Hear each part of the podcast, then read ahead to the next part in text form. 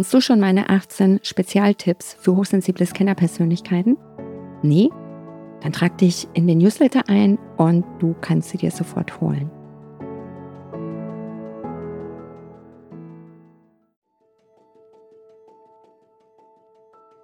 Den größten Fehler, den man im Leben machen kann, ist, immer Angst zu haben, einen Fehler zu machen. Als Resultat hat man sehr wenige Erfolgserlebnisse und entwickelt deswegen kein Selbstvertrauen. Herzlich willkommen zum Podcast Hochsensibel und vielbegabt erfolgreich. Der Podcast für außergewöhnliche High Potentials mit Herz und Verstand. Ich bin Bettina Maria Reuss, Karriere- und Mentalcoach und unterstütze Hochsensible und vielbegabte dabei, ihre Genialität zu erkennen und diese beruflich und persönlich erfolgreich einzusetzen.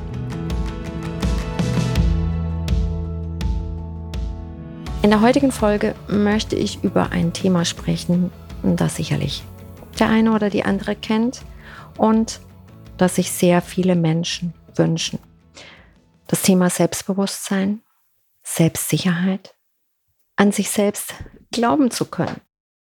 Wenn ich viel davon habe, wenn ich selbstbewusst bin, selbstsicher, ein gutes Selbstvertrauen habe, dann habe ich in der Regel auch ein gutes Bild von mir selbst. Und das Bild, das wir von und über uns selbst haben, entscheidet maßgeblich über unseren Misserfolg oder über unseren Erfolg. Wie viel Selbstbewusstsein wir haben, hängt extrem davon ab, wie ich mich selbst als Mensch sehe, beziehungsweise wie ich über mich selbst denke. Die Größe des eigenen Selbstbewusstseins ist somit bedingungslos vom eigenen persönlichen Selbstbild, das ich von mir habe, abhängig. Vereinfacht heißt das, dein persönliches Selbstbild definiert sich durch die Art und Weise a, wie du über dich selbst denkst und b, wie du dich selbst siehst. Unser Selbstbild ist bezüglich unseres Verhaltens von allergrößter Bedeutung, denn es kann Bremse oder Gaspedal sein. Nicht, was wir waren, wo wir herkommen und was wir zurzeit sind oder arbeiten, wirkt sich als Bremse, sondern die negativen Gedanken, die wir möglicherweise im Kopf haben, insbesondere die negativen Gedanken über uns selbst. Unser Selbstbild bestimmt nicht nur unser aktuelles Verhalten, sondern auch das in der Zukunft. Alles, was wir im Leben erreichen werden, hängt entscheidend von unserem Selbstbild ab. Und unser Selbstbild können, besser gesagt, müssen wir positiv beeinflussen. Keine andere Methode zur Steigerung unseres Selbstbewusstseins kann richtig greifen, wenn wir kein positives Selbstbild von uns haben. Wenn du von dir denkst, dass du eine Verliererin oder ein Verlierer bist und den Erfolg nicht verdient hast, wenn du denkst, du seist nicht gut genug, dann wird es dir nahezu unmöglich sein, etwas Großes zu erreichen. Wir müssen uns bewusst machen, dass wir alle Fähigkeiten für ein erfülltes und erfolgreiches Leben bereits in uns tragen.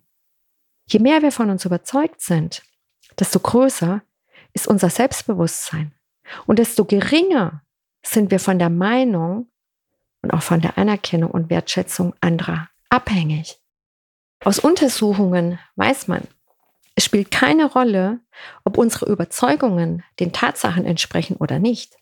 Es ist auch nicht wichtig, was in der Vergangenheit schiefgelaufen ist. Viel wichtiger ist es, dass wir jetzt von heute an Selbstbewusstsein aufbauen und an unserem Selbstbild arbeiten. Das Selbstbild, das wir von uns haben, ist zum größten Teil schon in den ersten Jahren unseres Lebens geprägt worden und festigte sich während der Kindergarten- und der Schulzeit. Dieses Selbstbild zu analysieren, also herauszufinden, warum ich heute so über mich denke, warum ich heute dies und jenes glaube, ist eine extrem herausfordernde und auch spannende Aufgabe. Diese Aufgabe ist zweifellos auch sehr zeitintensiv und kann anstrengend werden. Aber sie ist extrem wichtig. Wenn dein Selbstbild nicht positiv ist, brauchst du andere Methoden zur Steigerung deines Selbstvertrauens erst gar nicht auszuprobieren. Denn sie werden dauerhaft nicht helfen.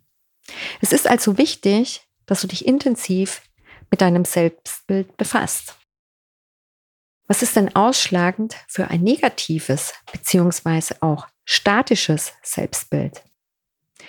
Als erstes die destruktive Kritik.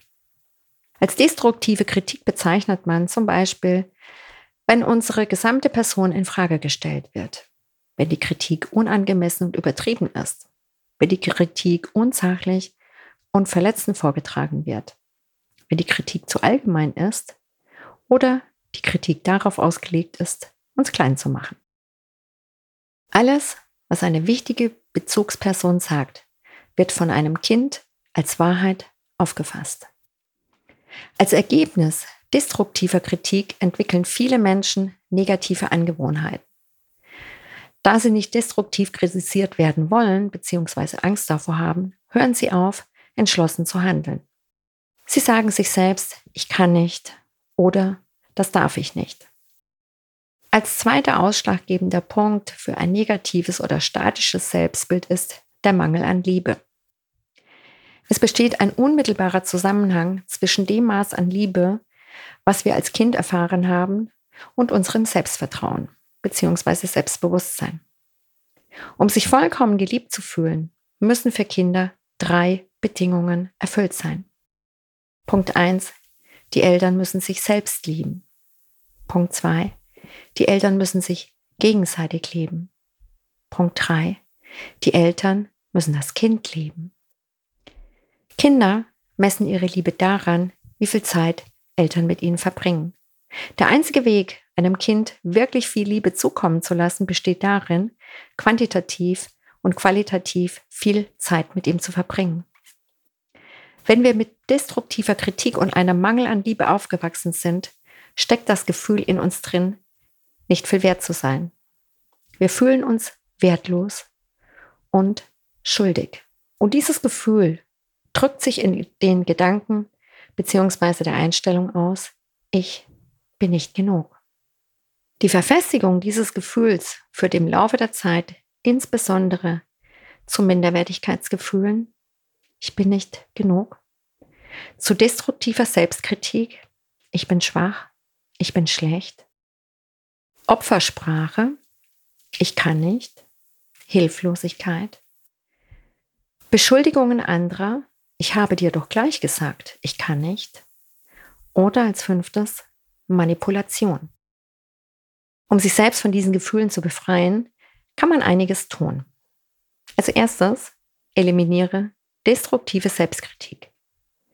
Als zweites, weigere dich, von Schuldgefühlen manipuliert zu werden. Als drittes, weigere dich, Schuld und Beschuldigungen zu akzeptieren. Und als viertes, Vergebe deinen Eltern und allen anderen. Denn in der Vergebung liegt der Schlüssel für dein wahrhaftes Glück. Der einzige Grund, so in die Tiefe der Entwicklung deines Selbstbilds zu gehen, ist dir zu verdeutlichen, dass dein Selbstbild nicht angeboren ist. Dein Selbstbild ist anerzogen, ist entstanden in deinem Umfeld. Wenn es einen Glauben gibt, der Berge versetzen kann, so ist es der Glaube an die eigene Kraft. Ein schönes Zitat von Marie von Ebner-Eschenbach. Beim Selbstbild gibt es das statische und das dynamische Selbstbild. Hierzu gibt es ein sehr schönes Buch von Carol Dweck. Sie ist Psychologin und Selbstbildexpertin. Sie unterscheidet zwischen zwei typischen Selbstbildern. Das statische, also destruktive, negative Selbstbild und das dynamische, also konstruktive, positive Selbstbild. Wenn du ein dynamisches Selbstbild hast, dann wirst du nahezu von alleine Selbstvertrauen aufbauen.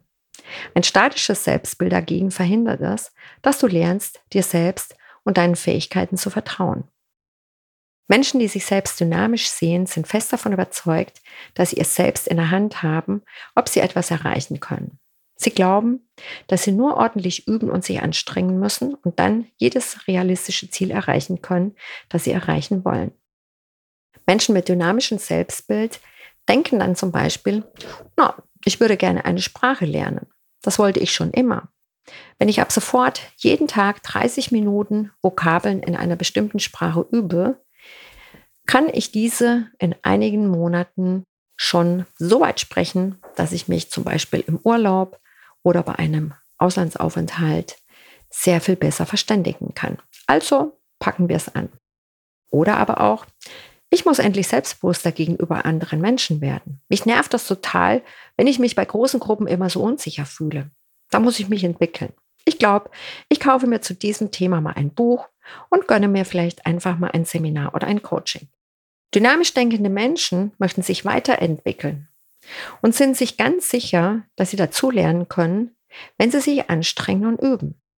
Das ist der zentrale Aspekt beim dynamischen Selbstbild. Dynamische Denker schreiben ihre Erfolgsaussichten nicht ihrer Herkunft oder ihrem gottgegebenen Talent zu. Sie glauben daran, dass sie fast alles erreichen und lernen können, wenn sie sich anstrengen, Durchhaltevermögen an den Tag legen, wenn sie üben und wenn sie sich ausreichend mit den Themen befassen. Und als Resultat aus diesem Selbstbild sind dynamisch denkende Menschen erfolgreicher als andere Menschen. Und sie erreichen öfters ihre Ziele, denn wer mehr an sich arbeitet, hat auch mehr Erfolg. Sie können besser mit Fehlen und Misserfolgen umgehen, weil ein Misserfolg einfach nur bedeutet, man hat noch nicht genug geübt oder getan. Und sie entwickeln mehr Selbstvertrauen, weil sie öfter Erfolgserlebnisse produzieren. Von Demokrit gibt es ein schönes Zitat, es werden mehr Menschen durch Übung tüchtig als durch ihre ursprünglichen Anlagen. Nun gibt es leider viele Menschen mit einem statischen Selbstbild. Sie sind fest davon überzeugt, dass angeborenes Talent die größte Rolle im Leben spielt. Entweder man hat es oder man hat es nicht. Und wenn man kein Talent zu etwas hat, dann braucht man es auch gar nicht erst versuchen. Da hilft auch kein Anstrengen. Und so entwickeln sich Menschen mit einem statischen Selbstbild nur in einem sehr begrenzten Bereich weiter, und zwar in jenem, in dem sie ihre Talente sehen. Und sobald sie an Grenzen stoßen, hören sie meist auf dazu zu lernen, weil sie glauben, an die Grenzen ihrer Begabungen gestoßen zu sein. Menschen, die ein statisches Selbstbild haben, denken dann sowas wie Klavier spielen? Ich doch nicht. Ich bin total unmusikalisch. Auf der Party kenne ich doch keinen. Und ich bin ja sowieso introvertiert. Da kann man nun mal nichts machen. In Mathe war ich schon in der Schule schlecht. Das lerne ich jetzt auch nicht mehr. Das Resultat eines statischen Selbstbildes ist, dass man oft in seiner Entwicklung stehen bleibt und nichts Neues mehr dazu lernt.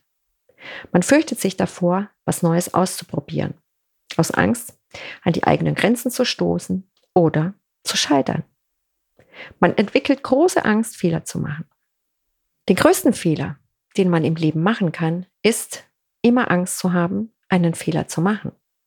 Als Resultat hat man sehr wenige Erfolgserlebnisse und entwickelt deswegen kein Selbstvertrauen. Und was unser Selbstvertrauen angeht, ist der Unterschied zwischen dem dynamischen und statischen Selbstbild zentral. Ohne dynamisches Selbstbild kannst du kein Selbstvertrauen aufbauen. Deswegen lernst du auch, wie du dein Selbstbild, falls notwendig, dynamisch machen kannst, zum Beispiel aktuell mit dem Selbstcoaching Guide Selbstvertrauen aufbauen, den du bei uns im Shop beziehen kannst. Ein weiteres schönes Zitat von Winslow Homer, was Talent genannt wird, ist nichts anderes als fortgesetzte harte Arbeit, die richtig gemacht wird. Und tatsächlich, die Meinung, dass Talent unseren Erfolg im Leben bestimmt, ist weit verbreitet. Und wir denken hier automatisch an Ausnahmetalente wie Albert Einstein, Lionel Messi, Cristiano Ronaldo oder Tiger Woods. Aber zahlreiche wissenschaftliche Studien und Untersuchungen der letzten Jahre haben klar gezeigt, dass unser Erfolg im Leben in erster Linie von unserer Bereitschaft abhängt, zu üben, dazu zu lernen und uns zu entwickeln.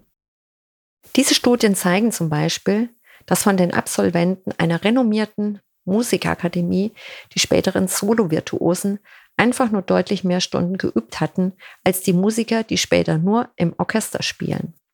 Und Orchesterspieler haben wiederum deutlich mehr Stunden geübt als diejenigen, die später nur Musiklehrer wurden. Ein Zusammenhang zwischen Virtuosität und anfänglichem Talent konnte nicht nachgewiesen werden. Dafür aber ein glasklarer Zusammenhang zwischen den Überstunden und der späteren Leistung. Alle diese Studien bestätigen somit auch Malcolm Gladwell, der in seinem Buch Überflieger die 10.000 Stunden Regel erläutert.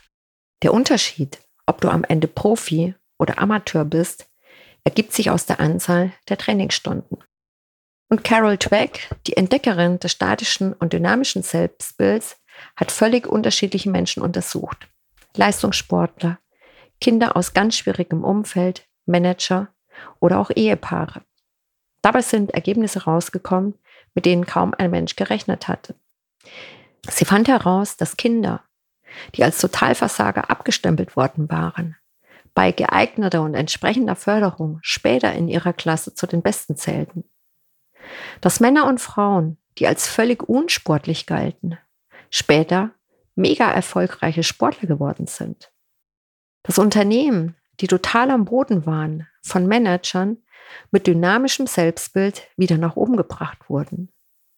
Dass viele erfolgreiche Wissenschaftler, Musiker und Sportler als Kinder und Jugendliche nur durchschnittlich begabt waren. Ihre Leistungen haben sie erreicht, weil sie ihr Potenzial mit viel Üben und Ausdauer immer weiterentwickelt haben. Das wissenschaftlich abgesicherte Fazit lautet also, Menschen mit einem dynamischen Selbstbild sind erfolgreicher, weil sie immer wieder Neues ausprobieren und dabei ihre Fähigkeiten erweitern. Menschen mit einem dynamischen Selbstbild leiden weniger unter Ängsten und Stress, weil sie wissen, dass sie auch mit schwierigen Situationen gut klarkommen können. Menschen mit einem dynamischen Selbstbild haben mehr Selbstbewusstsein und Selbstvertrauen, weil sie häufig etwas Neues ausprobieren und die Erfahrung machen, dass sie ihren Fähigkeiten vertrauen können und weil sie so mehr Erfolgserlebnisse produzieren. Wenn du also mehr Selbstvertrauen gewinnen möchtest, dann kannst du lernen, dynamisch zu denken. Daran führt kein Weg vorbei. Das dynamische Denken ist so etwas wie der Motor für das Selbstvertrauen oder das Selbstbewusstsein. Und ohne Motor geht es nicht vorwärts. Es ist wie bei einem Auto. Wenn du die beste Streckenplanung, ein attraktives Ziel und gut ausgebaute Straßen hast, so kommst du doch keinen Meter vorwärts, wenn du nicht den passenden Motor im Auto hast.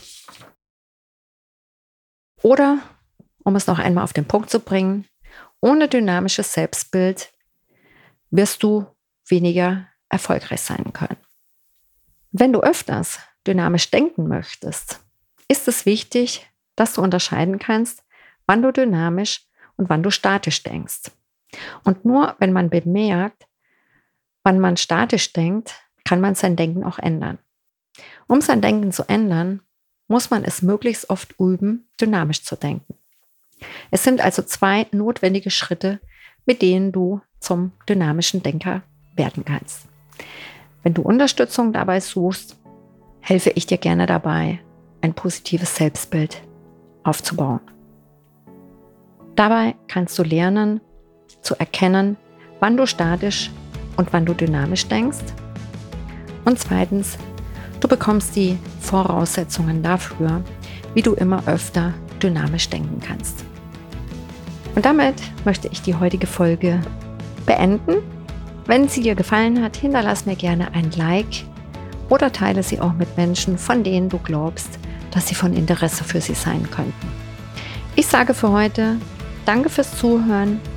Ciao und Adi. Bis zur nächsten Folge. Alles Liebe, deine Bettina.